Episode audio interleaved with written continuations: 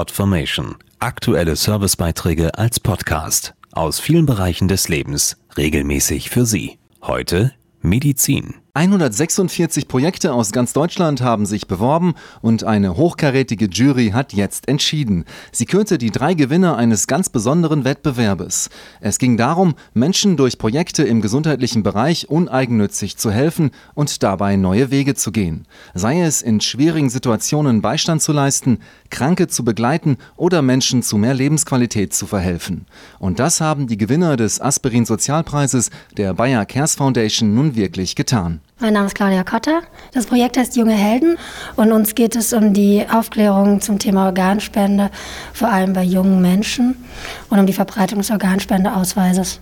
Es gibt entweder Organisationen, die dafür oder dagegen sind und es gibt keine Organisation, die das Thema äh, neutral und wertfrei aufklären möchte und darum geht es uns. Die jungen Helden belegen den dritten Platz der rund 150 Projekte, die sich beworben hatten. Mein Name ist Katja Beek. Ich leite den Bereich Patenschaften für Kinder mit psychisch erkrankten Eltern beim Jugendhilfeträger Amsok e.V. Wir stellen Kindern einen stabilen Menschen an die Seite, weil es das Wichtigste ist, wenn es schwierig wird im Leben, einen verlässlichen Menschen dauerhaft an der Seite zu haben. Und genau der fehlt unseren Kindern und genau den vermitteln wir ihnen. Nach dem zweiten Platz folgt das Projekt, vertreten durch Beate Ahlefeld-Gerges, das die Expertenjury zum Gewinner kürte, unter anderem, weil es bundesweit das erste Angebot seiner Art war. Wir heißen Trauerland, Zentrum für trauernde Kinder und Jugendliche und wir bieten Kindern und Jugendlichen und deren Familien einen geschützten Raum an, damit sie ihre Trauer ausdrücken können und wir begleiten sie dabei.